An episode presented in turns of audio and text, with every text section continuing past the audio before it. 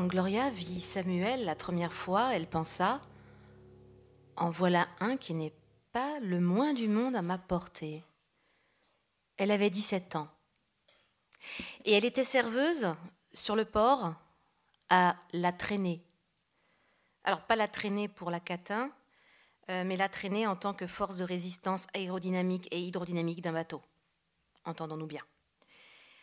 Le bar appartenait à son oncle, qui n'était pas le frère de son père et qui n'était pas non plus le frère de sa mère, mais elle l'appelait tonton depuis toujours. Il l'avait embauché en l'informant clairement que c'était à cause de Feu, son père. Il n'y avait pas de raison qu'il lui précise cela. Elle était aussi habile que les autres filles, pas moins solide, pas moins aimable. Elle savait se débrouiller avec les affreux et les ivrognes. Elle était assez dégourdie pour filtrer avec élégance et conviction les coups de fil importants et importuns.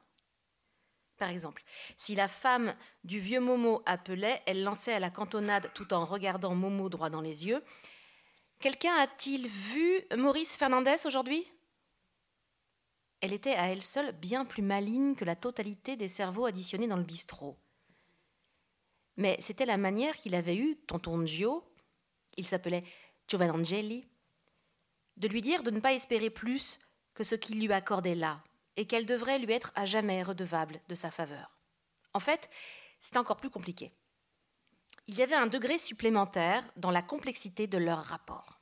Tonton Gio l'aimait bien. Il l'aimait bien depuis toujours.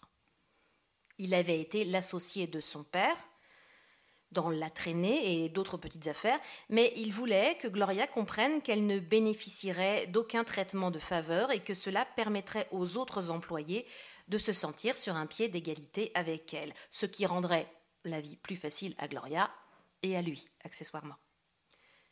La traînée n'était pas le genre de bar feutré, tout en tech, où l'on sirote des cocktails acidulés et pétillants. Ombrelles, rondelles de citron vert, feuilles de menthe, etc.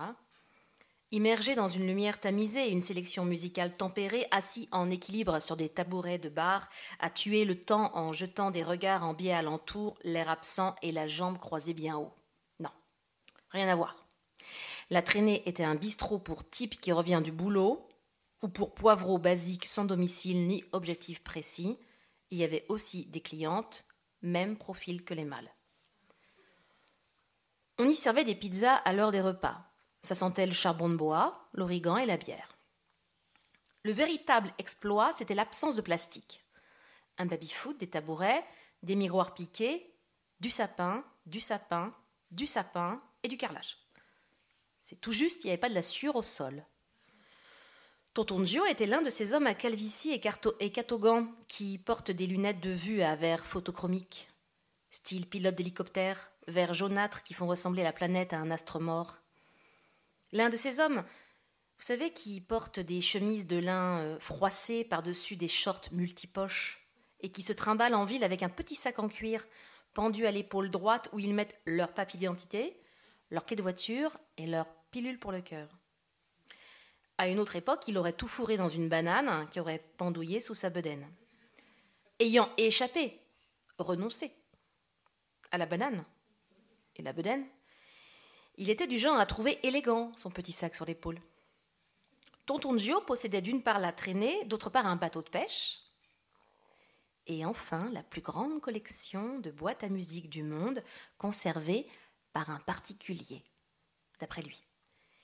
Il avait même confessé à son ami, le père de Gloria, à la lointaine époque où ses confidences vantardes et avinées étaient leur lot commun, qu'il détenait un œuf de Fabergé en cristal de roche contenant un buisson de roses au centre duquel, lorsqu'on ouvrait l'œuf, apparaissait un groupe d'oiseaux chanteurs et virevoltants.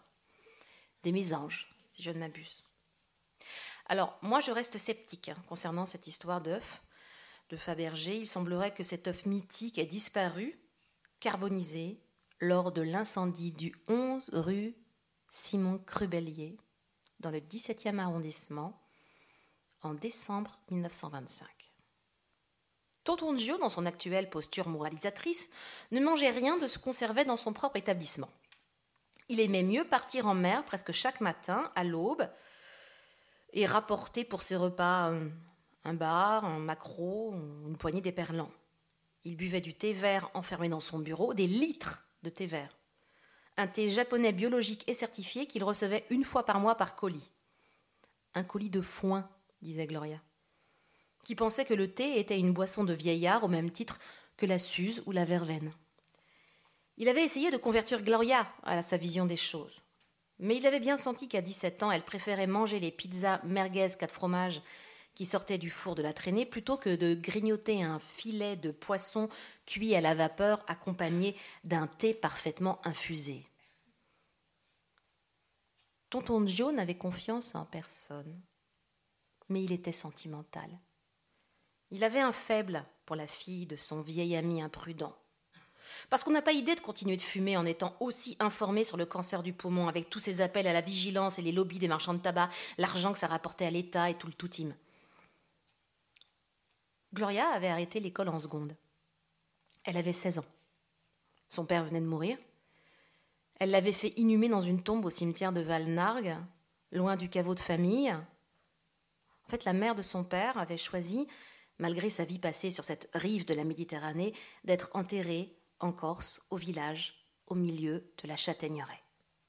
Ce qui faisait de lui, le père de Gloria, le premier marquage à devenir terreau puis poussière dans les sous-sols du continent. Il avait dit Avec ce que j'ai comme napalm dans les veines, les vers ne boufferont pas. Il parlait de la chimio. En fait, Gloria savait qu'il avait toujours eu peur du feu et que l'idée de la crémation ne le tentait pas et quant à rapatrier sa dépouille en Corse, peu lui chalait. Elle avait évidemment suivi les consignes. Sa mère n'était même pas venue à l'enterrement.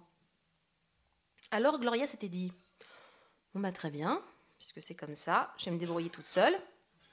Étrangement, cette situation ne l'avait pas plongée dans des affres d'affliction. Elle s'était bien sûr sentie soustraite à la mort de son père. On me retire un morceau de moi-même, mais d'où où est donc passé ce morceau? Et que vais-je faire de cet espace vacant? Parce que lui, il était demeuré fidèle auprès d'elle pendant toutes ces années depuis que la mère de Gloria avait choisi de se carapater avec son dentiste. Elle l'avait vu ne pas se remettre du départ de sa femme. Comment est-ce possible d'ailleurs? On nous répète tellement de fois que le temps joue en notre faveur quand nous vivons un deuil ou une rupture brutale. Eh bien, sachez qu'il y a des gens pour lesquels le deuil est infini, et que s'ils choisissent de rester en vie, c'est qu'ils ont la responsabilité de quelqu'un, d'un enfant en général. Mais que franchement, si ce n'était pas le cas, si leur absence définitive n'allait peser que très légèrement sur les épaules de quelqu'un, si on leur en laissait le choix, eh bien ils déclareraient forfait. Ils se pendraient au fond du jardin, où ils passeraient toute la nuit dehors avec deux bouteilles de vodka sous le coude, puis dans l'estomac, alors qu'il fait moins 15. Alors, ce qui est, cela dit, difficile à mettre en pratique rapidement et économiquement quand on habite Valnargue face à la Méditerranée.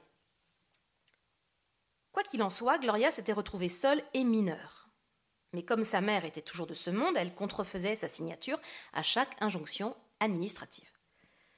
On la laissait tranquille dans le cabanon bleu. Un cabanon vraiment bleu. Hein. Peint par son père une bonne dizaine d'années auparavant, un bleu plutôt cyan. Une couleur claire et lumineuse, dirais-je. Un tout petit peu trop verte pour un bleu. En fait, si son père disait le cabanon, c'était parce que le bois entrait majoritairement dans la fabrication de cette petite maison et que celle-ci était située en face de la mer. En montagne, il aurait dit le chalet, en banlieue, il aurait dit le pavillon. Et puis il y avait tonton Joe, qui pouvait intervenir s'il y avait le moindre problème, même si sa fréquentation parvenait à vous rendre légèrement paranoïaque. Il avait tendance à divaguer complot mondial et invasion par le large. Il s'installait régulièrement sur les quais du port de Valenargue, assis sur son pliant afin de surveiller l'horizon avec ses jumelles. Il avait depuis peu remplacé ses pilules pour le cœur par des comprimés d'iode stables à prendre en cas d'accident nucléaire. Alors il disait pas accident nucléaire. Il disait rejet massif de radionucléides dans l'environnement.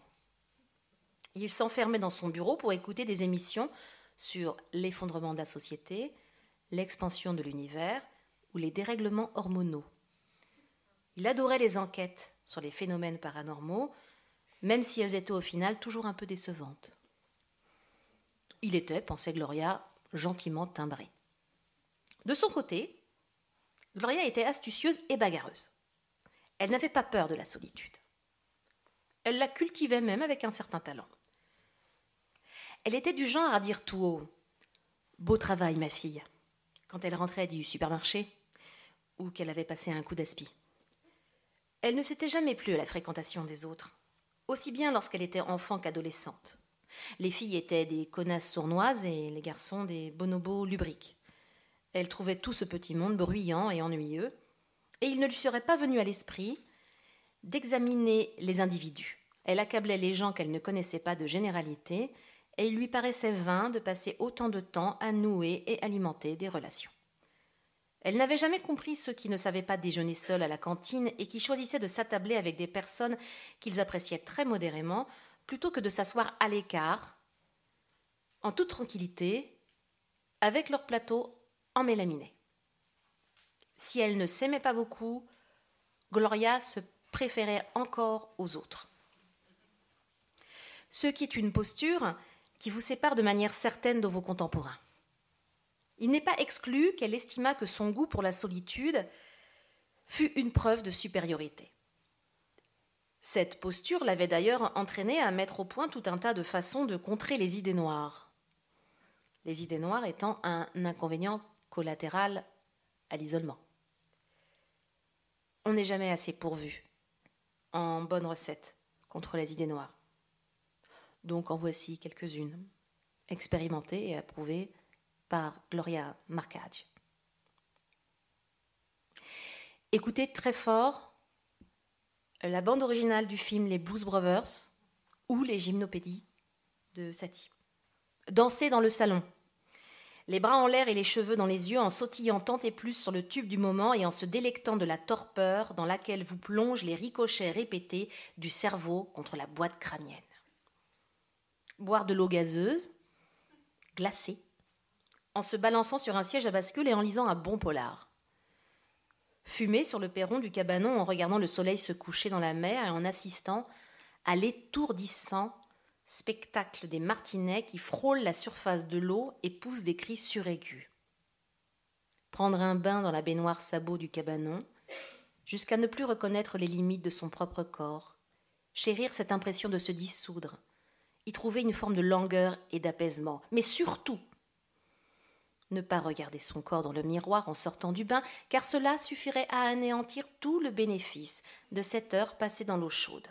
Soit votre corps ne vous plairait pas, soit vous seriez désespéré d'être la seule à le voir nu. Soignez les plantes vertes neurasthéniques du perron, élaguer, abreuver, chantonner. Aller au cinéma en pleine journée et en pleine semaine, s'asseoir tout à fait au milieu de la salle vide. Cinquième rang, huitième fauteuil prendre ses aises en éparpillant ses affaires sur les quatre sièges adjacents, ce qui est une forme particulière du luxe. Grignoter une tablette de chocolat noir, 83%, acheté dans une boutique très chic, et qu'on vous a glissé dans un sac en papier au toucher velouté avec poignée en cordelette blanche, parce qu'une tablette de chocolat même sublime demeure en général un plaisir tout à fait accessible. Se plonger dans la mer si fraîche du matin, nager très peu de temps, uniquement pour sentir sa chevelure tourbillonner, peser, vriller et enfin rejaillir de l'eau, le crâne aussi lisse et noir que celui d'une notarie des Kerguelen, puis s'allonger sur la plage, les bras en croix, écouter le bruissement du ressac et la rumeur du sable qui jamais ne se fige, et ainsi se sentir aussi légère qu'un akène de pissenlit.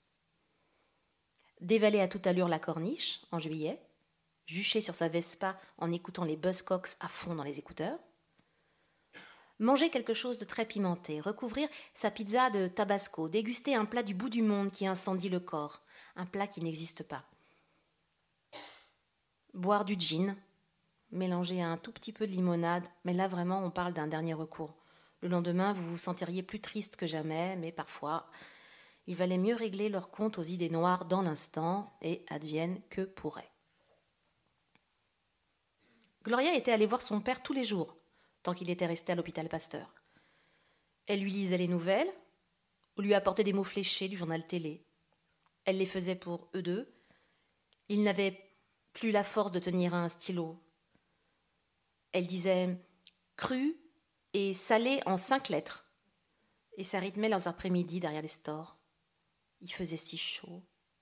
Elle, assise dans le fauteuil gris craquelé qui collait aux cuisses, pieds à plat sur le lino gondolé, et lui à moitié allongé sur son lit de douleur, verre d'eau tiède et sonnette à portée de main. Il lui avait dit Viens me voir, mais me regarde pas. Je veux pas que tu te souviennes de moi sans cheveux ni sourcils. Et Gloria lui avait répondu Je t'interdis de mourir. Il avait ri, et il avait été pris d'une quinte de tout. Il lui avait parlé de l'argent qu'il avait à la banque et de l'avocat qui s'occuperait de tout jusqu'à sa majorité. Elle s'était dit Mais pourquoi un avocat? Pourquoi mon père il a besoin d'un avocat? Mais elle avait seulement répondu Je t'interdis de mourir. Il avait fini par y laisser sa peau. Et au début, Gloria lui en avait voulu. Ça la soulageait d'être en colère. Elle tempêtait dans leur cabanon bleu face à la mer. Elle gueulait comme un putois. Elle pleurait et buvait du gin coupé à la limonade. Au fond, ça l'empêchait de se laisser aller sur le flanc comme un vieux cheval. Et puis, il avait fallu régler deux, trois choses la mort et son cortège d'obligations. Tonton Gio l'y avait aidé. Ils avaient enfreint pas mal de lois. Elle était mineure. Il n'était pas du tout de la famille. Mais ils avaient réussi à le faire inhumer et à faire graver en doré nom, date de début et date de fin, agrémentée d'une jolie formule qui plaisait tant à son père et dont Gloria avait hérité advienne que pourra. Après cela, elle avait constaté qu'elle pouvait vivre avec l'absence de son père, comme si elle avait endossé chaque matin un châle transparent fait de son émotion, ou bien un habit qu'elle aurait été la seule à voir scintiller, un habit qui aurait été incroyablement léger mais solide, une cotte de maille, mais de la maille la plus fine, qui l'aurait protégée comme une armure invisible. Elle avait déclaré qu'elle ne retournerait pas à l'école. Aussi tonton Gio lui avait-il accordé ce boulot de serveuse à la traînée. Il n'était pas du genre à insister sur la nécessité de continuer à aller au lycée. Il avait tendance à considérer que l'éducation nationale était composée d'un ramassis de crevures, élèves comme profs, et que participer à cette mascarade était plus dangereux, ramollissant et intoxicant, qu'autre chose. Gloria se disait que dans un futur plus ou moins proche, elle pourrait toujours prendre des cours par correspondance. Cette idée lui plaisait. Étudier seule et ne communiquer qu'avec des professeurs invisibles. Elle s'installerait sur la table du cabanon dans une bibliothèque avec un casque sur les oreilles et les sourcils froncés pour que personne ne songe à l'interrompre. Elle aurait d'abord son bac, puis elle ferait des études de philosophie ou d'histoire de l'art, ou alors d'informatique. Elle ne savait pas bien. Tonton Joe aimait bien le côté solide de Gloria. Il disait que c'était nécessaire pour travailler à la traînée, ou pour demeurer en vie de manière générale. Hein. Il répétait depuis toujours qu'elle était costaude. On disait à Valenargue que les fillettes étaient costaudes quand elles semblaient pleines de vitalité. C'était censé être un compliment. Devenue adolescente, Gloria était restée petite, très petite. Les vieux disaient tout le temps que les nouvelles générations étaient immenses et qu'elles poussaient comme des palmiers. Donc en restant petite, vous aviez l'impression d'avoir loupé le train de la modernité. Elle avait des hanches larges, une taille fine et une forte poitrine. Un physique de muse XIXe euh, siècle du haut de la rue Le Pic. Alors ne croyez pas qu'elle jugeait cette complexion avantageuse. Elle détestait sa poitrine et tout ce qui allait avec. Comment avoir l'air raffinée ou intelligente avec des seins pareils? Elle avait l'impression de ressembler à une fille de la Cambrousse, ou à une fille pauvre, ou à son arrière-grand-mère. Il y a que ce genre de personne pour avoir les jambes pleines de bleu, la poitrine lourde, les joues rouges et les chevilles qui gonflent dès qu'il fait chaud. Comment perdre son air de famille Elle portait ses seins à l'instar de toutes les femmes schlack, comme une fatalité. Ce qu'elle aurait aimé, c'est être l'une de ces filles anémiques dont on voit les clavicules à travers le tissu de la robe, qui ont une ossature de chardonneret et des yeux miroitants de princesse de manga. Elle avait logiquement pensé à sa famille, mais finalement travailler à la traînée avait suffi à la transformer en une jeune personne mince et musclée, mais toujours avec de gros seins et une stature ridiculement euh, hors norme. Et ce que Samuel vit en premier quand il entra dans le bar, Ce fut cette fille si petite et si souple que vous aviez envie de la plier méthodiquement afin de la mettre au fond de votre poche et de l'emporter au bout du monde, la garder auprès de vous toujours, comme une mascotte, une merveilleuse mascotte aux cheveux noirs, assez lisse pour qu'ils en paraissent liquides. Et vous auriez pu la déplier, votre petite mascotte parfaite, et elle se serait dépliée à l'endroit qui vous aurait le mieux convenu, à tous les deux parce qu'on voyait bien qu'on n'obtiendrait jamais d'elle qu'elle accepte d'entrer dans votre poche et de se déplier à l'endroit qui vous siérait le plus à vous. Si vraiment elle, elle n'y voyait pas davantage. Elle avait un regard intense et sombre, et sa peau était aussi blanche que l'intérieur de l'écorce d'un citron. C'était renversant. Samuel pensa En voilà une qui n'est pas le moins du monde à ma portée. Je ne cesserai jamais de m'étonner de la manière dont on perçoit l'autre la première fois. L'autre qu'on aimera plus que tout.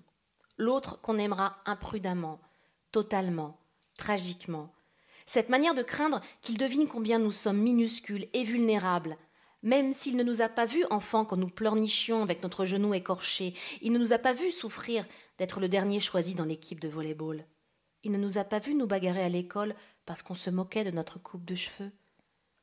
Cette manière qu'on a d'être tétanisé face à l'autre qu'on aimera plus que tout, et de ne pas se rendre compte un seul instant qu'il est aussi effrayé que nous, est une chose qui me bouleverse.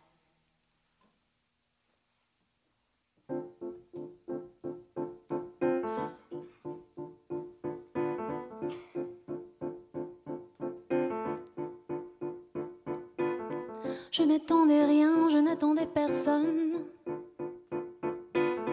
Je posais mes mains au hasard des personnes.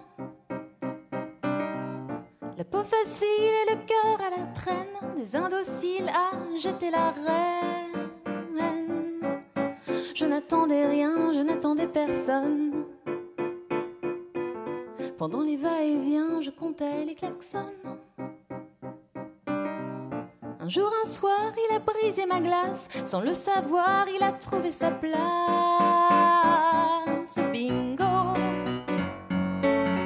Qui aurait pu dire qu'on volerait aussi haut? Qui aurait pu l'écrire? Ah, ah, ah. J'ai pas les clés pour la vie, mais je vais m'ouvrir avec lui.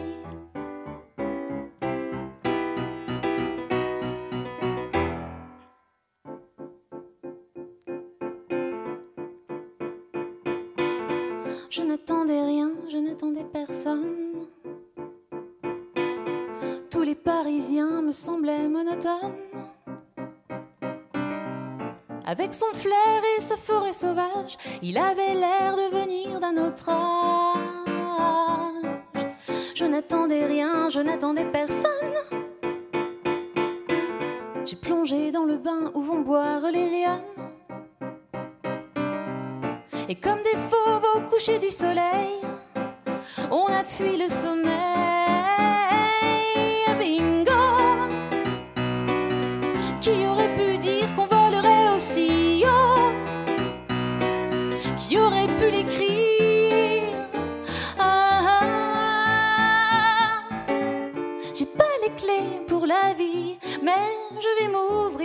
avec lui.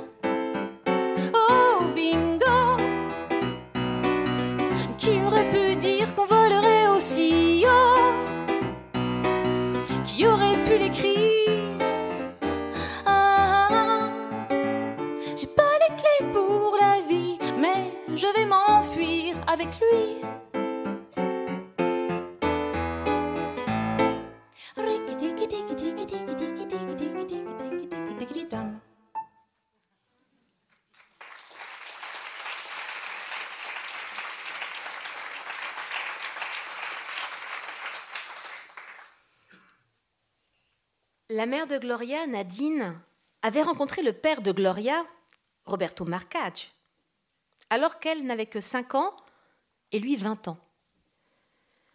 À ce moment-là, elle l'intéressait à peu près autant qu'un bobsleigh captiverait une écrevisse, ce qui n'avait rien d'extravagant, bien entendu, c'est l'inverse qui eût été inquiétant. Elle n'était que la jolie petite fille, robe à smock et couette scintillante, sautillante, qui habitait dans la maison près de la forêt, maison voisine à la mode alsacienne, distante de presque un kilomètre, et qu'il apercevait fugacement, la petite, hein, pas la maison, quand il rendait visite, bon garçon qu'il était, à sa famille expatriée en Alsace. Roberto vivait en effet sur la côte, comme on disait alors. Mais il avait gardé l'habitude d'aller séjourner régulièrement quelques jours chez ses cousins alsaciens, ainsi qu'il le faisait déjà enfant pendant les petites vacances et une bonne partie des grandes, lorsque sa mère ne pouvait pas s'occuper de lui. La famille Marcage était éparpillée entre l'Alsace et la Lorraine, mais la mère de Roberto, qui n'avait jamais réussi à s'habituer aux hivers négatifs, avait préféré s'installer dans le sud, sur la côte, à Valenargue, où elle avait été couturière retoucheuse et avait gagné suffisamment d'argent pour son fils et elle-même. Le père Marcage n'était pas revenu de la guerre, la seconde, celle qu'on espère toujours ultime. Mais tout cela est vraiment une autre histoire qui risquerait de nous entraîner fort loin. On pourrait d'ailleurs s'installer confortablement et remonter d'un couple mal assorti à un autre couple mal assorti, d'une vie bien ratée à une autre vie pas folichonne, et on arriverait en plein XVe siècle en Corse, euh, dans les châtaigneraies, avec des hommes rudes mais bons, et des femmes possessives et toujours de noir vêtues. Je m'abstiendrai donc. Sachez juste que si Nadine de Mongeau, se balançant sur son escarpolette avec ses chaussettes tire-bouchonnées et son ennui profond, ne passionnait en rien le fringant Roberto Marcage, la réciproque n'était point vraie. Roberto Marcage, le beau gosse ténébreux de chez les d'à côté, faisait chavirer le cœur de la petite fille. Elle l'épouserait et il serait le père de ses enfants. C'était décidé. Elle n'avait aucun doute sur la question. Elle priait chaque soir à cet effet et s'imposait des défis idiots, comme avaler des cailloux, ne pas parler à sa mère pendant une journée entière, marcher sur la voie ferrée juste avant le passage du train de 16h42, etc. Afin de se prouver qu'elle était à la hauteur d'une gageure aussi folle que de parvenir à se faire épouser par l'intermittent Beaubrun d'à côté. On disait qu'il était dans la métallerie, sur la côte, et qu'il touchait sa bille. On disait qu'il gagnait bien sa vie, mais quels que fussent ses revenus, la vérité vraie était qu'il portait un blouson en cuir, des chemises satinées et des rouflaquettes divinement fournies. Antoinette de Mongeau, vigilante comme une chouette, avait décelé le béguin précoce de sa fille, et si elle avait d'abord pris la chose pour une fantaisie enfantine, elle avait vu avec effroi cette tocade perdurer et se renforcer. La situation, dois-je vraiment le préciser, ne lui avait pas du tout convenu. Elle était pleine d'ambition pour Nadine, et elle visait plutôt un déploiement ascensionnel de la branche de Mongeau vers les notables de Kaiserheim. Médecin, dentiste et, faute de grive, pharmacien. Quel ne fut donc son désarroi quand Nadine, l'année de ses 18 ans, en plein mois d'août, tomba enceinte de Roberto Marcage. Elle frappa sa fille avec une savate, mais se résolut au principe de réalité puisque personne ne parlait sérieusement de faire passer l'enfant. Alors Roberto maria Nadine, ce qui était au fond prévu par Nadine depuis des lustres. Dès lors, Nadine, devenue mère, vit ses gènes Schalk prendre le dessus et elle se retrouva pleine d'indifférence pour sa fillette, née quelques mois plus tard, notre Gloria la malédiction des femmes Schalk. Elles engendrent des enfants dont elles se désintéressent dans l'instant. Indifférence d'ailleurs qui les rend vaguement malheureuses. Elles se devinent inadéquates dans leur rôle de mère et du coup elles culpabilisent. Et cette culpabilité les porte à devenir agressives, démonstratives quand il faut pas, insensibles le reste du temps. N'excluons pas le fait par ailleurs que le discours d'Antoinette de Mongeau ait pu avoir des facultés épidémiques. Assez rapidement, en effet, Nadine Marcage, née de Mongeau, partie vivre sur la côte avec son mari et son bébé, considéra que toute cette histoire de mariage et d'enfantement était très en deçà de ses compétences. Elle avait sa mère au téléphone trois fois par semaine, chaque coup de fil durait 40 minutes, elle s'installait sur le balcon de l'appartement avec le téléphone sans fil, elle parlait sur le ton de la confidence en jetant des coups d'œil furtifs vers le salon, comme si on risquait de la surprendre à dévoiler des secrets qui pouvaient mettre en danger l'Occident.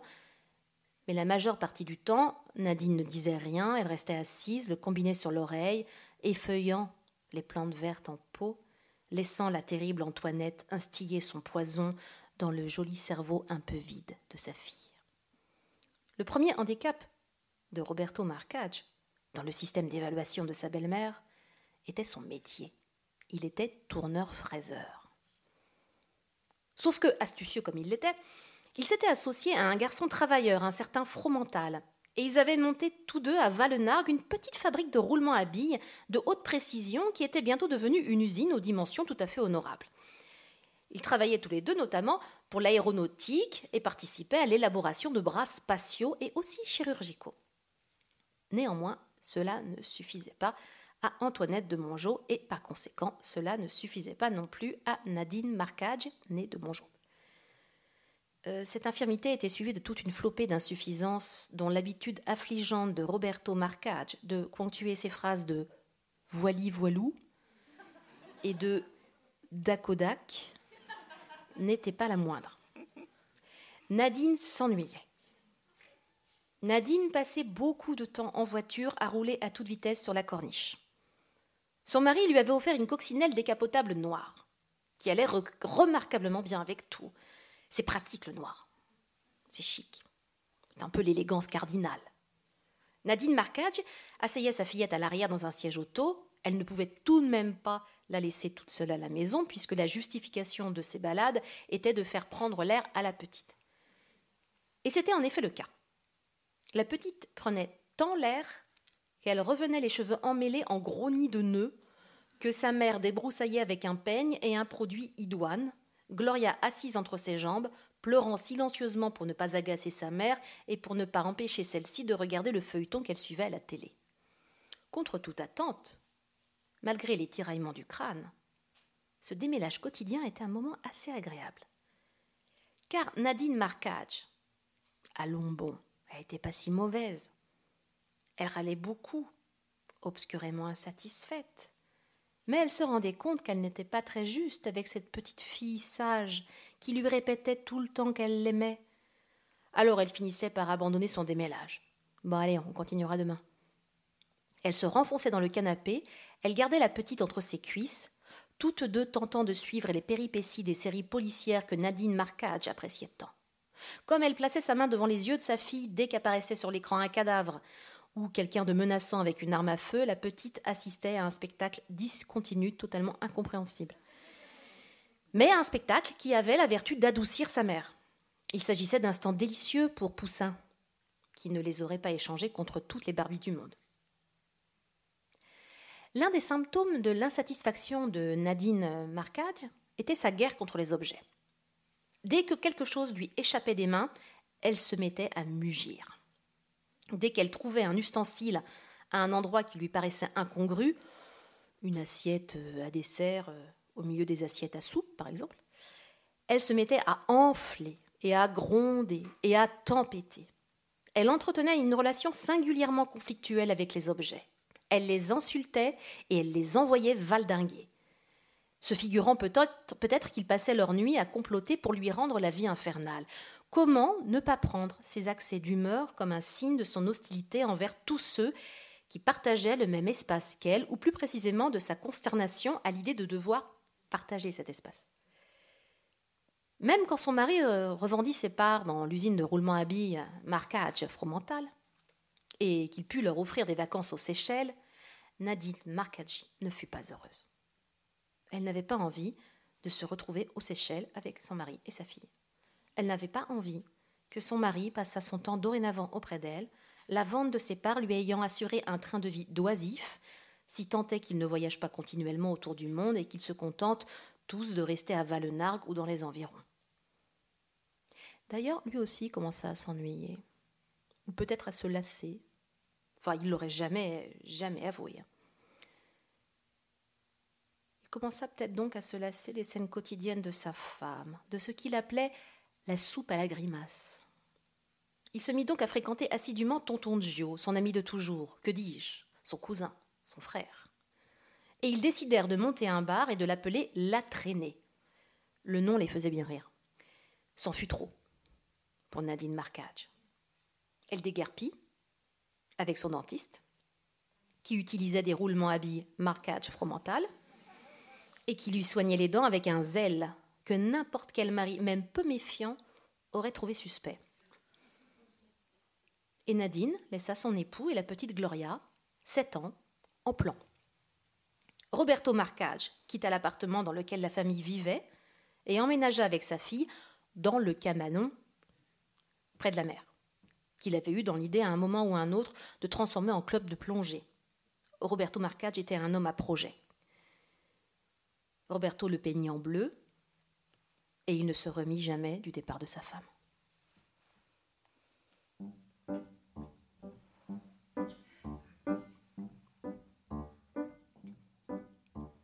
Quand on est très amoureux, quand on est très amoureux, c'est plaisant de regarder d'autres couples s'engueuler. Quand on est moins amoureux, quand on est moins amoureux, c'est énervant de croiser des couples très amoureux. Quand on est très amoureux, quand on est très amoureux, on pourrait se contenter de quelques mètres carrés. Quand on est moins amoureux, quand on est moins amoureux, c'est bon de se rappeler qu'on peut dormir à côté. Quand on est très amoureux, quand on est très amoureux, il n'y a que l'être aimé digne d'être regardé. Quand on est moins amoureux, quand on est moins amoureux, il faut rien exagérer, on va pas se crever les yeux. Quand on est très passionné, quand on est très passionné, on s'émeut d'un petit rien. On est bête, on est si bien. Quand on est moins passionné, quand on est moins passionné, il se peut qu'on se dise tiens, c'est drôle, ça me fait plus marrer. Quand on est très passionné, quand on est très passionné, on vénère son odeur, on respire sa sueur. Quand on est moins passionné, quand on est moins passionné, on peut parfois prendre peur car le corps a ses horreurs. Quand on est très passionné, quand on est très passionné, on adore absolument, on adule entièrement. Quand on est moins passionné, quand on est moins passionné, on peut penser c'est marrant, ça je l'avais pas remarqué, mais ceux qui s'aiment restent courtois.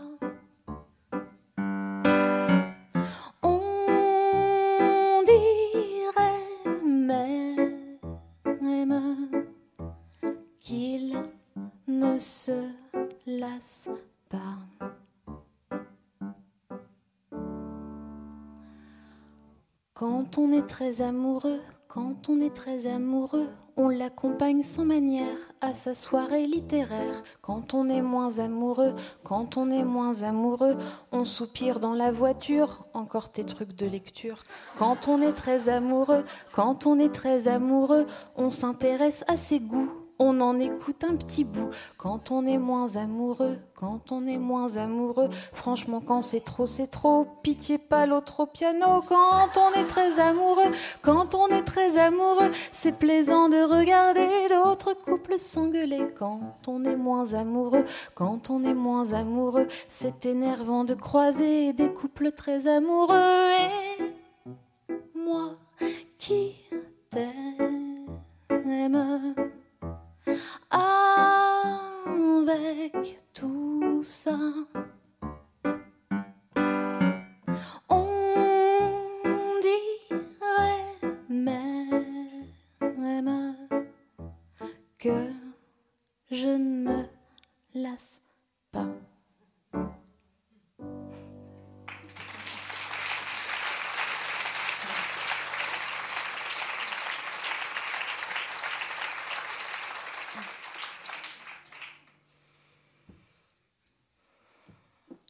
Gloria et ses filles, Stella et Loulou, ont découvert que la chambre du bas était encombrée d'un bric-à-brac pathologique. Antoinette de Mongeau, la grand-mère, y avait entreposé tout ce qui ne pouvait pas s'entasser ailleurs et elle avait converti cette pièce en une sorte de grand placard dont elle aurait décidé de ne plus jamais ouvrir la porte, de peur que le bric-à-brac en question ne se déverse sur elle, congestionnée comme il était, et ne la submerge mortellement. Antoinette de Mongeau n'avait jamais rien jeté. elle avait récolté, amoncelé, aggloméré. Et elle s'était retrouvée embarrassée par le fruit de ses collectes, car elle était prise dans une contradiction insupportable. Elle n'aimait pas avoir sous les yeux cette accumulation d'objets presque morts, mais elle chérissait l'idée de les savoir quelque part dans sa maison. Antoinette de Mongeau gardait tout.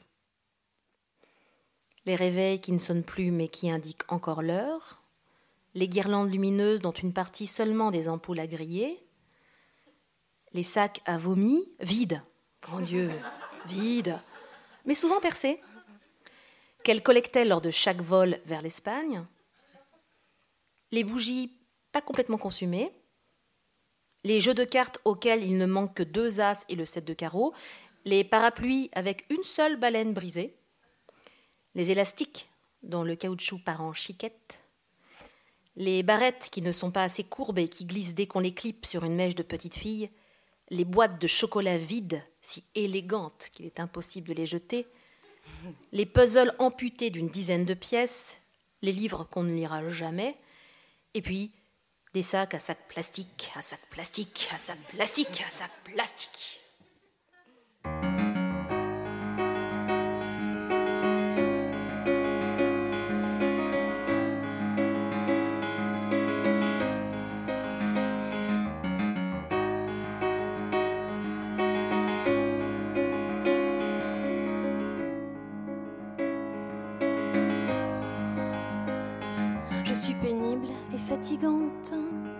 À l'heure, jamais contente.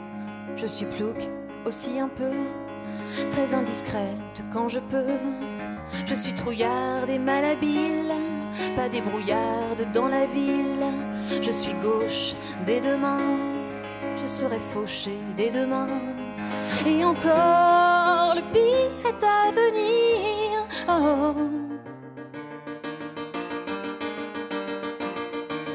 Suis la cible de ma flèche. Sur la poitrine, l'encre qui sèche. J'ai la mémoire d'un poisson lyre et le courage qui chavire. Je dis du mal pendant des heures. J'ai gâché la vie de ma sœur. Je suis une lame ambiguë. Je veux tout le temps chanter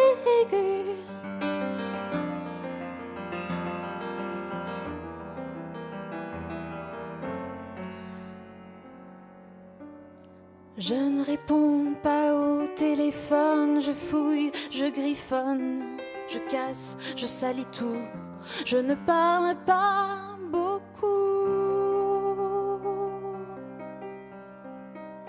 Et malgré tout ça, tu es toujours là. Redis-moi pourquoi tu ne t'enfuis pas.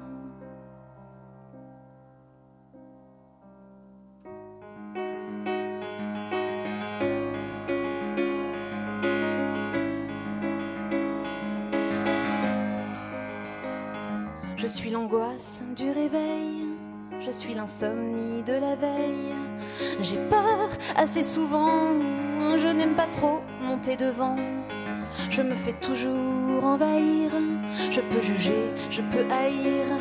Je me souviens de l'inutile, je ne me sens jamais tranquille. Et encore, le pire est à venir. Oh. J'ai toujours mal à un endroit. Quoi qu'il arrive, j'ai toujours froid.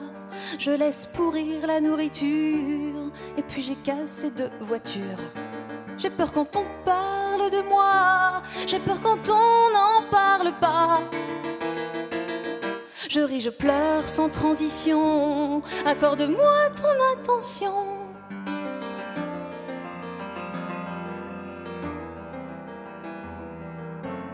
Jeune. Oh bah. ouais, Je suis désolée, Véronique. J'espère que je te fais pas trop honte. Parce que tu es là, tu m'invites, tu me fais confiance, et puis moi je fais des pains, c'est affreux. Je reprends. entre amis, je pense, ça va. Ouais. Relax, relax. Ils sont bienveillants, on nous a pris. Oui, oui, c'est ce qu'on s'est dit avant de rentrer. On dit ils sont bienveillants, ils ont choisi d'être là, tout ça. Bon. D'habitude, c'est des connards, mais ce soir, par chance, c'est vrai, on nous l'a dit. On nous l'a dit, on a prévenu. Hein. Alors, je reprends donc à l'envoi.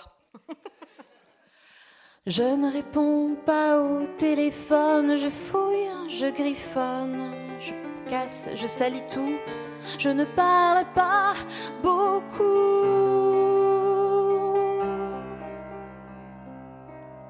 Et malgré tout ça,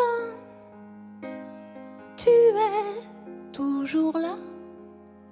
Redis-moi pourquoi tu ne t'enfuis pas.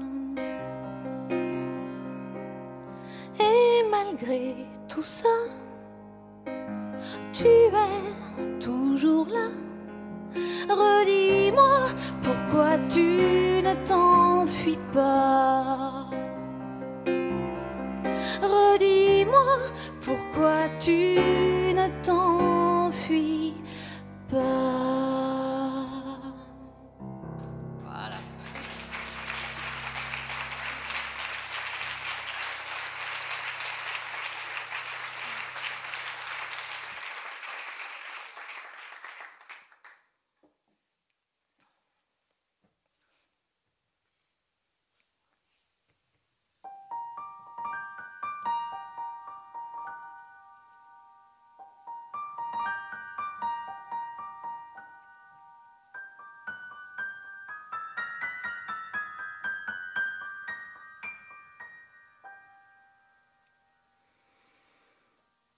Il faut préciser la distinction qu'établit Gloria entre les spectres et les fantômes. Gloria a eu la visite de spectres toute son enfance. C'est ainsi qu'elle appelait ses amis imaginaires. C'est ainsi qu'elle appelait l'ennui. Il existe un lien direct entre l'ennui et l'apparition de spectres. Les spectres sont en général débonnaires. Ils peuvent jouer au Monopoly avec vous, ils lisent par-dessus votre épaule, ils ont parfois une identité déterminée, mais ce n'est pas indispensable. Ils se manifestent chez les enfants solitaires qui disposent de peu de distractions, mais aussi chez pas mal d'adultes qui font l'expérience de l'ennui insondable, au travail ou dans leur vie familiale. Il existe notamment des spectres de bureau. Identifiés par corporation avec des variations modales. Spectre de réunion, spectre de relecture de dossier, spectre de déjeuner professionnel. Personne n'en parle jamais. Quant aux fantômes, la question est plus délicate. Il semblerait que les fantômes ont quelque chose à faire parmi les vivants, ou à leur faire faire. Il existe donc deux espèces aux dispositions différentes. Le spectre est un compagnon que vous convoquez malgré vous, sauf quand vous avez moins de 8 ans. Le fantôme apparaît pour son compte. Bien sûr, Gloria ne validerait jamais ouvertement ces affirmations.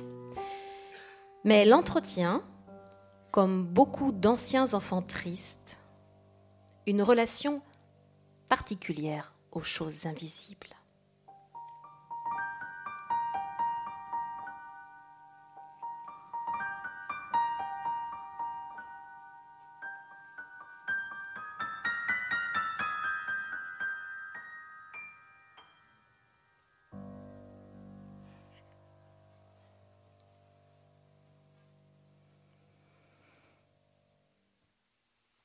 Un jour, ça la reprend.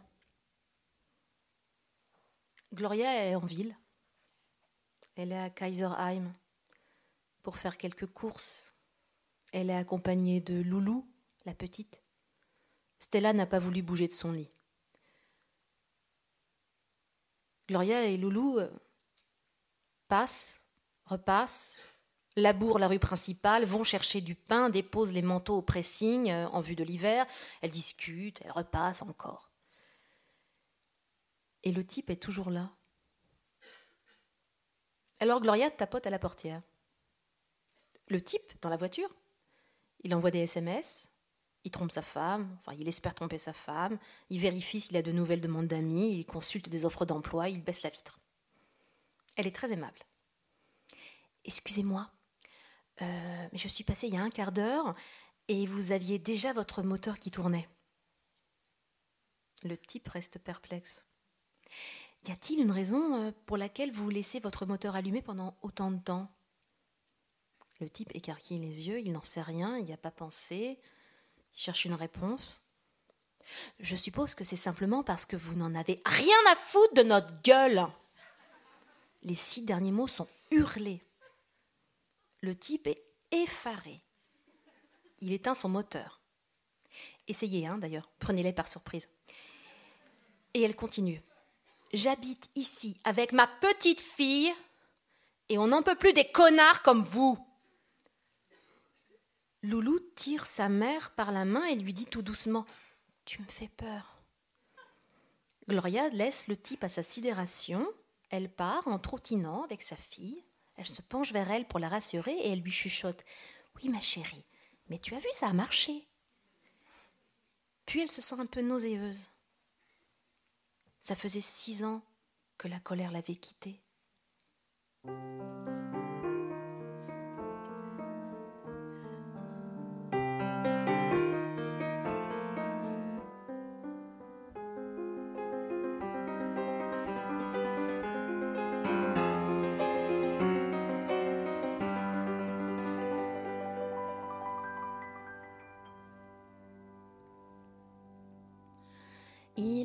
Une fois, une fois ou mille, un homme comme toi, un homme tranquille, qui dans un désir violent et soudain voulut parvenir trop vite à ses fins.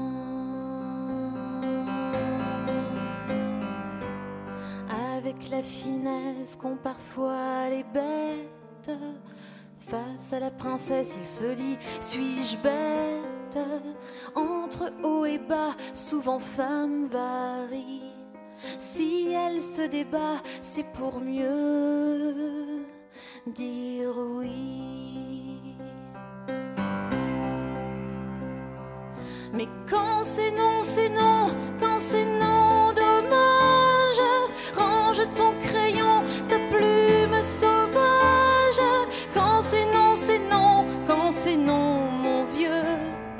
Range ton bâton et place aux adieux.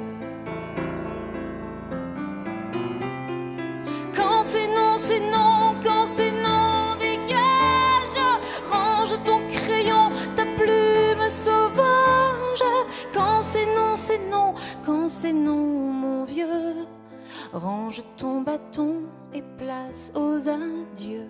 Mais quand c'est non, c'est non, quand c'est non, mon vieux. Range ton bâton et passe aux aveux.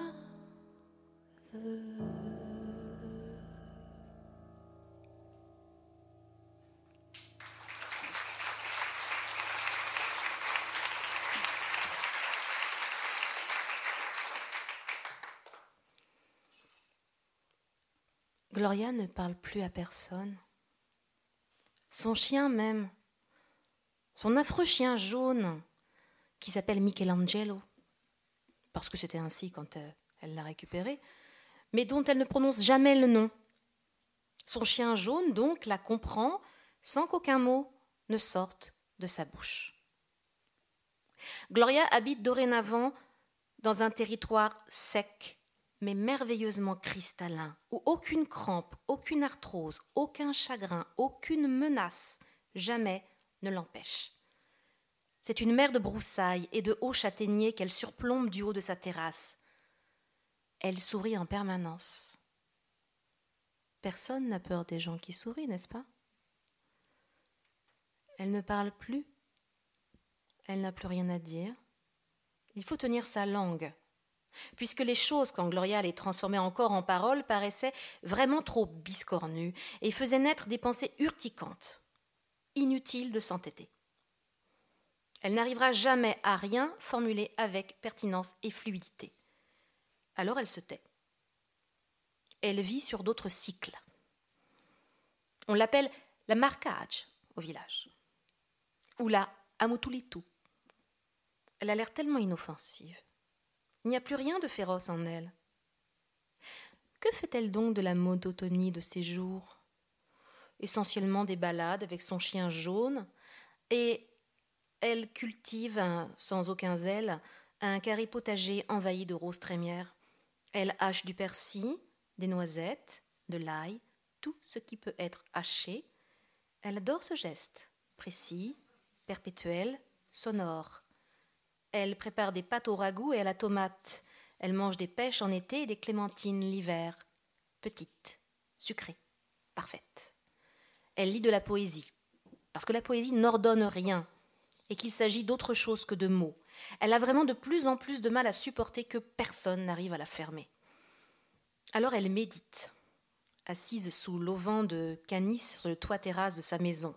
Elle met Bartok, ou Bach, ou du klezmer sur la chaîne hi préhistorique et éternelle du salon. Elle médite, ruminer ses cils et elle respire l'odeur du maquis. Il faut dorénavant s'attacher aux choses minuscules, aux figures des lézardes sur le sol, à la tramontane qui fait ondoyer le faîte des arbres, aux carreaux froids et bleus de la cuisine, aux draps blancs, aux coton si usés qu'on croirait des ailes de libellule, aux ravines remplies de poussière derrière les meubles, au mouvement des nuages, au raffinement de cette tasse en porcelaine avec son ébréchure sur le bord. Il faut s'attacher aux détails. Parce que leur multitude, avec un peu de chance, fera apparaître un grand motif plein de sens. Et si cela ne se passe pas ainsi, si le motif cosmique reste incompréhensible, alors on demeurera délicatement et acrobatiquement penché sur la prolifération des détails, parce que lorsqu'on a choisi le silence, on voit mieux, cela va sans dire, et on cesse d'accorder aux choses plus d'envergure et plus d'importance qu'elles n'en recèlent.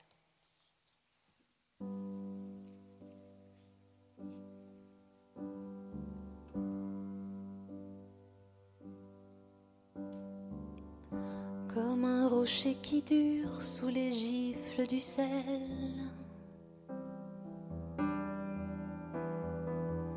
Comme un arbre solide sous les trombes d'eau. Comme un fruit qui mûrit après des nuits de gel. Une plaine asséchée qui retrouve de l'eau.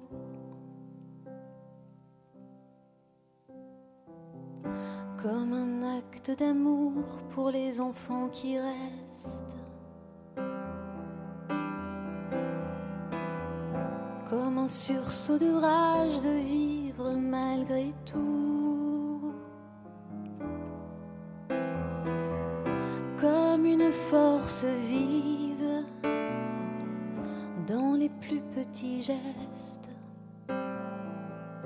Une promesse tenue, une promesse de fou.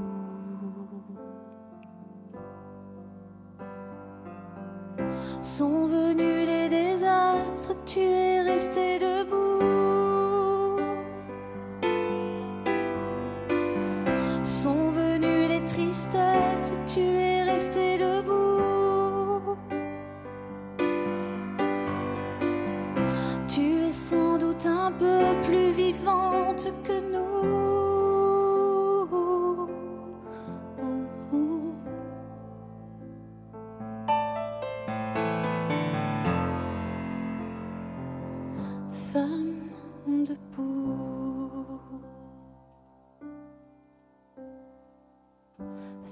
À la peur qui rôde au soir de solitude.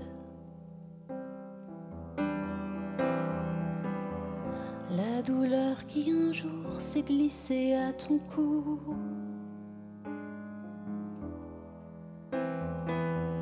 Le chagrin qui revient comme une vieille habitude et les bras qui se sont refermés d'un seul coup. Sont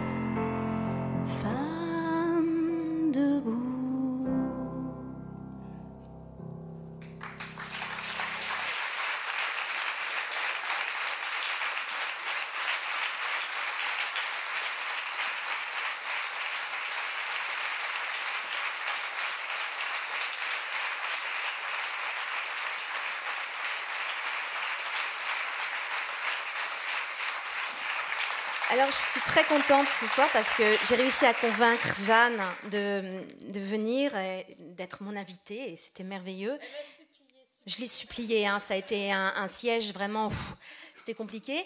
Euh, mais elle a, finalement elle craqué. Et surtout quand je lui ai dit qu'au fait quand j'ai écrit ce livre j'écoutais ses chansons et qu'elles étaient tout le temps dans ma tête.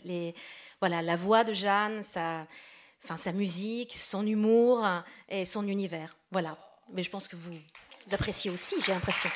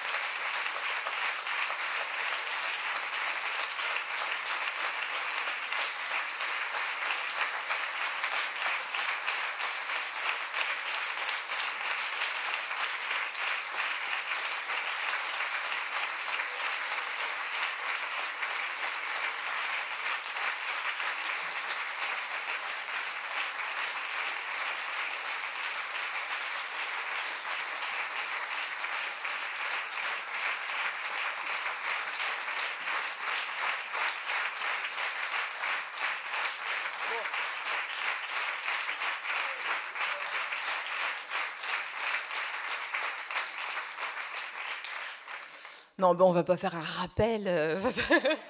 je, réponds à Véronique quand même parce que c'est euh, une romancière que j'aime beaucoup, que je connais depuis longtemps, enfin en tant que lectrice, et j'étais super honorée en fait qu'elle euh, me raconte cette sororité entre nos deux écritures et puis le fait que tu aies écouté un peu mes chansons pendant que tu écrivais, ça m'a ça bah ça m'a bouleversée. ça m'a bouleversée. Voilà, c'est euh, beau des, rencontres comme ça. Bah, je, je sais pas, on n'a rien préparé, hein, parce qu'on s'est dit, bah voilà, une lecture, c'est une lecture, euh, on s'en va, euh, et puis c'est terminé, quoi. Mais si vous voulez, je fais une dernière chanson, mais on n'a pas vraiment mis quelque chose au point.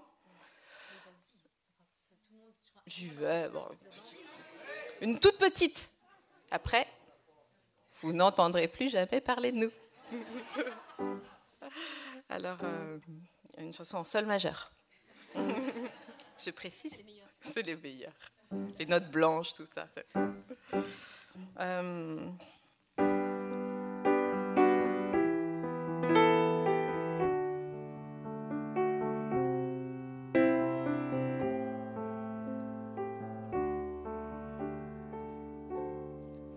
Alors un grand, grand merci à Iris qui a fait nos lumières et à Audrey Schiavi qui a fait notre son et toute l'équipe de la Maison de la Poésie. Merci beaucoup pour votre accueil. Je suis debout dans la cuisine et je ne pense à rien. Enfin, à rien. C'est difficile, même impossible. Il y a toujours un petit quelque chose qui vient, on ne sait d'où. Un détail sur le mur, le papier peint une parole pas digérée. Quand on voudrait avoir la tête vide, ça nous vient comme ça. Je voudrais dormir.